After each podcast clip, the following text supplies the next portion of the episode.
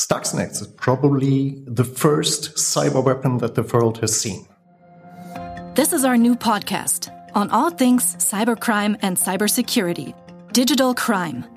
I'm your host. Call me Mag or whatever you want to, because at least I am protecting my personal data.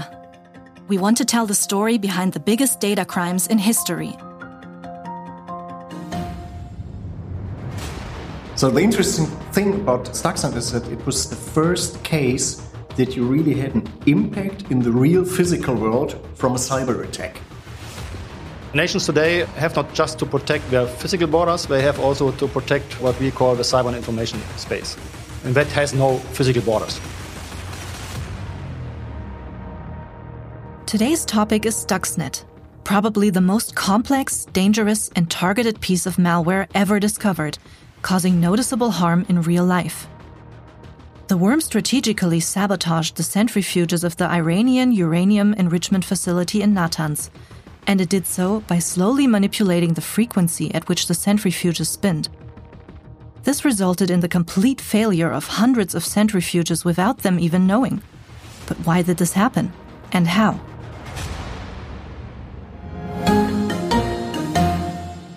To find the answers to all of these questions, I talked to Rüdiger Peusquens, head of cybersecurity at Deutsche Telekom Security. He told me everything we need to know about Stuxnet, which is not just your simple cyber attack, because at the time that Stuxnet well came visible, it was amazing how complex this code is. It's a malware written specifically for a very specific attack. And well, from a scientific point of view, it was very interesting because it was completely different than all the other malware we had seen before. And its intention had been completely different from all other malware samples that were known to that point. So Stuxnet is a computer worm at first sight. But actually, it is more complex than anything IT security researchers had ever seen before. Unlike other digital crimes, the goal was not to make billions of dollars in ransom. Stuxnet was a precisely targeted attack on the uranium enrichment facility in Natanz. But this was likely just one part of a bigger agenda in order to stop Iran from acquiring nuclear weapons. But wait, nuclear weapons? A targeted attack on an enrichment facility with a computer worm? To really understand this, we need to take a few steps back, looking at the political situation around 2000 to 2010. That was the time when everybody was discussing the Iranian atomic program. And especially the US and the Israeli government, they were afraid that the Iranian government would build atomic weapons. And they didn't want that because that would completely change the balance of power in the Middle East area. And so they, they tried to stop them from being able to build nuclear weapons. And one thing you need for nuclear weapons is enriched uranium, a specific type of uranium. And when it became known that the Iranians were building a, an enrichment facility in the desert underground, so it was very well hidden, and it became known that they were especially enriching a specific isotope of uranium, which you usually only use in countries that build atomic weapons, everybody became upset. And so the question politically was how can they stop them? Israel was frightened by the idea of Iran having the possibility of building nuclear weapons. It could have been very destructive in that area. But nobody really wanted a physical war, especially the US and former President George W. Bush Jr. After what happened in Iraq, they didn't want to run another physical attack, and they didn't want to risk another war against a Muslim country.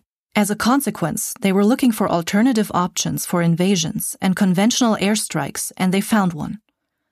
A cyber weapon that would sabotage Iran's nuclear facilities, disabling Iran from continuing to enrich uranium and possibly building nuclear weapons.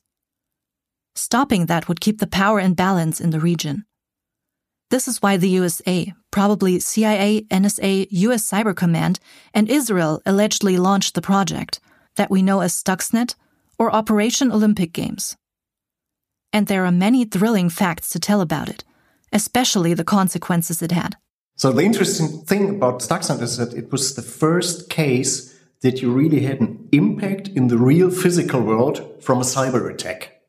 Up to that point, cyber attacks that were known attacked cyber systems. So you were taking down computers, you were disrupting networks, even if it was a state driven cyber attack. But in that case, a cyber attack was used to do physical harm. That is to break down the enrichment facility and, uh, well, delay the development program. So this is what Stuxnet actually did. Sabotage the centrifuges in the Iranium uranium enrichment facility. It infected Windows computers initially and checked if they comprise a certain configuration. This configuration suggested that a device to control centrifuges, called frequency converter, and an industrial controller by Siemens are attached. Once it detected such a configuration, it infected the industrial controller in order to manipulate the frequency at which the centrifuges would spin. Consequently, this would destroy the centrifuges. The network of the Iranian facility was air gapped. Hence, it was separated from the Internet.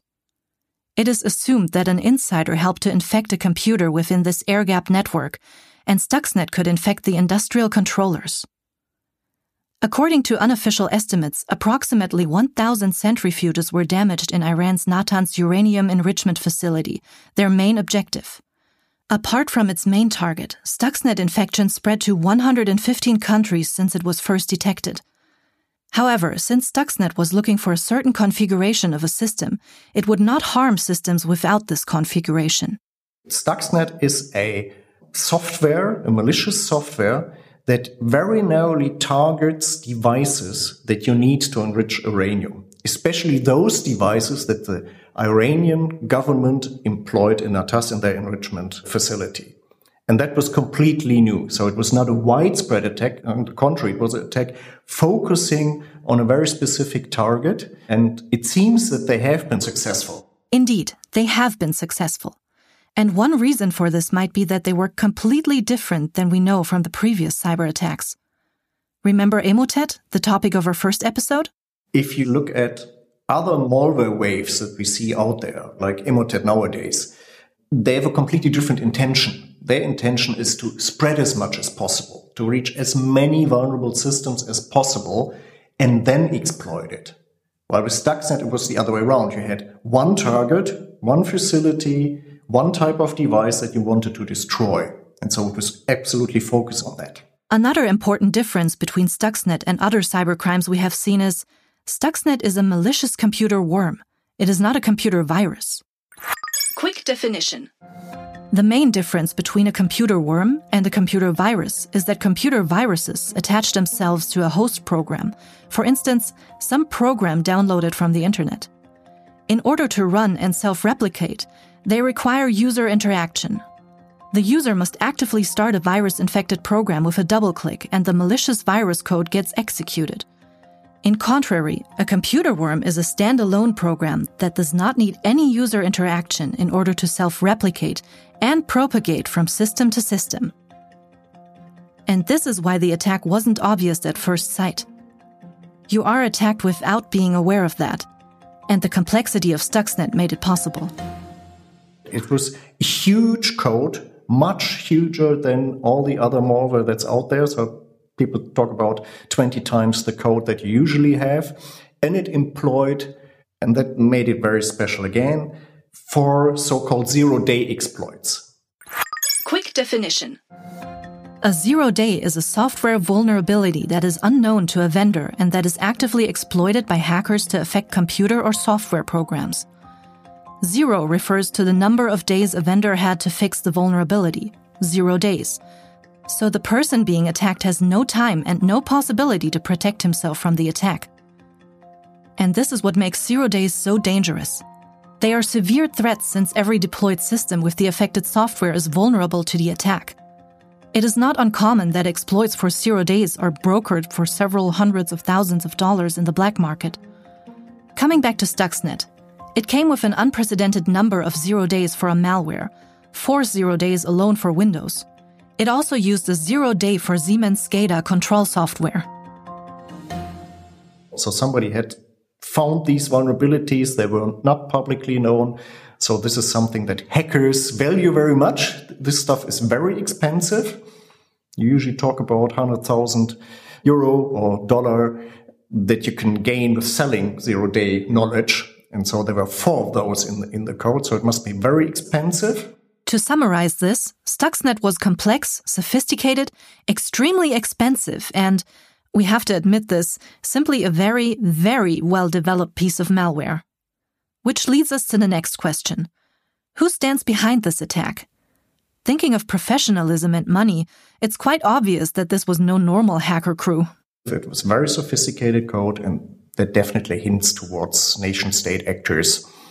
And the political situation hints that it was run by the US government and the Israeli government and their secret agencies. Quick definition. In cybersecurity, we distinguish between criminals that start doing criminal stuff in principle to make money. Then we have hacktivists that either want to show off or position their political opinion. And then we have nation states that want to achieve something in favor of their nation or to try to stop other people. And in this case, everything points towards nation states, simply from looking at the immense investment that somebody must have taken to develop this. Once the probable target, the Natanz nuclear facility in Iran, was found, this attack was quickly linked to Israel. However, this complexity convinced experts that the US, as cyber superpower, were also involved. But how could the attackers know that they were successful? From the attacker's point of view, they had sent off an autonomous weapon, so to say. So the code was on its own to try to infiltrate the correct systems, manipulate the systems, and achieve the target of destroying the centrifuges. So the attackers couldn't be sure just from the mere code point of view if it was successful. And what about the victims? Did Iran directly notice that they were attacked? From the victim's point of view, they couldn't be sure what was going on because the attack was based on DoD exploits. So this is something you don't know, so you don't know what to look for. Only the attackers had the knowledge that there were certain vulnerabilities in Microsoft Windows systems and in the Siemens SCADA systems. That was actually the control system that they targeted. And so it's very hard to go looking for attacks like this if you don't know what you're looking for. And the next technical step was that this code contained so-called rootkits. And that helps the code to hide away from the system. So even the operating system can't tell you that the code is there. This brings us to the overarching question of the general rules and conditions of cybercrime. Rüdiger Peusquens shares some very interesting thoughts and raises questions that we can't answer yet, but we should definitely start thinking about.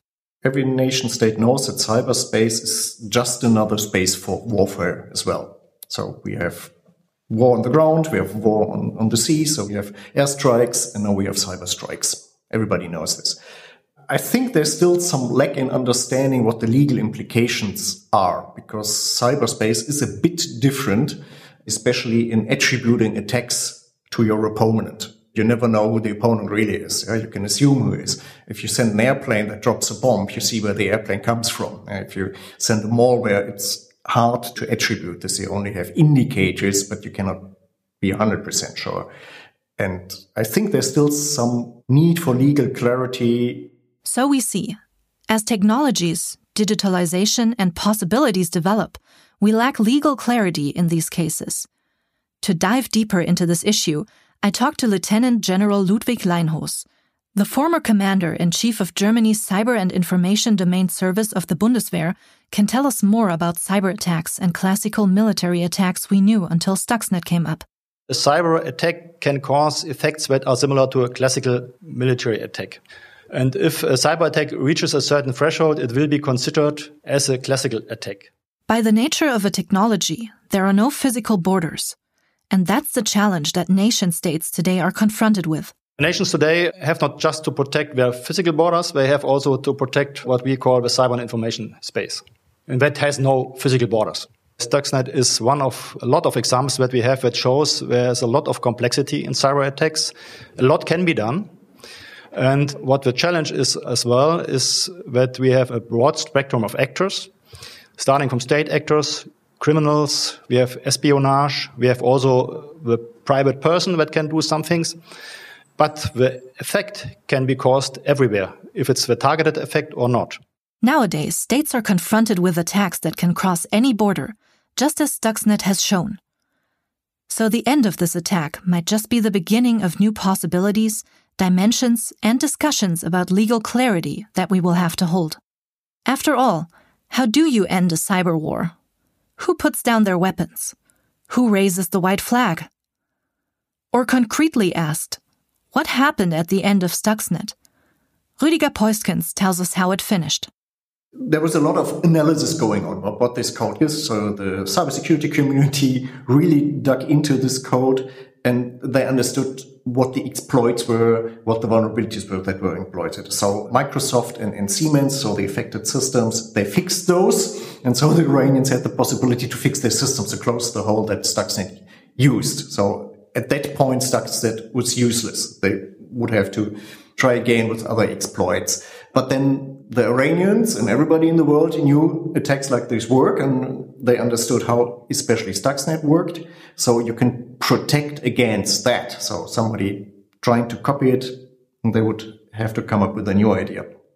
And the other impact is, so Iran was not in the situation that they could retaliate against the US or the Israelis. It's too far away. They don't have the capabilities for that. And it's politically very dangerous. But they started their own cyber offensive program. So the Iranians cleaned up their systems and continued their uranium enrichment process. And they invested heavily into their cybersecurity capabilities and are now one of the major players in this area. White flag raised? Who knows? As always, we want to wrap up the podcast with five quick questions. And with his answers, Rüdiger is giving us the perfect fact basis about Stuxnet. So let's go. What was the most remarkable aspect of the crime? I think the most remarkable thing is the first time that a cyber attack affected the physical real world. What was the most interesting thing about it? The quality of the malware. It was very sophisticated in terms of the code and it employed four individual zero day exploits, which means a lot of research or a lot of money. What was the most instructive or educational thing that the world learned from Stuxnet? I think the general world learned that things like this are possible. Up to Stuxnet becoming known, people thought it was science fiction. And then they saw, no, it's real. What has given you hope? The positive thing is now we know that it's not only possible, but people do it so we can face this situation and everybody understands this is a risk we have to work with and that helps us protect against things like that. What made you worry the most? The things that makes me worry is that it's impossible to be 100% secure against attacks like this. Because if you have a nation state driven attacker with immense capabilities, they'll find a way in. Thank you for tuning into our podcast Digital Crime, in which we tell the stories behind the biggest data crimes in history. If you like the story behind Stuxnet, feel free to subscribe to our channel and don't miss any upcoming episode. Until then, please protect yourself and your data. Goodbye.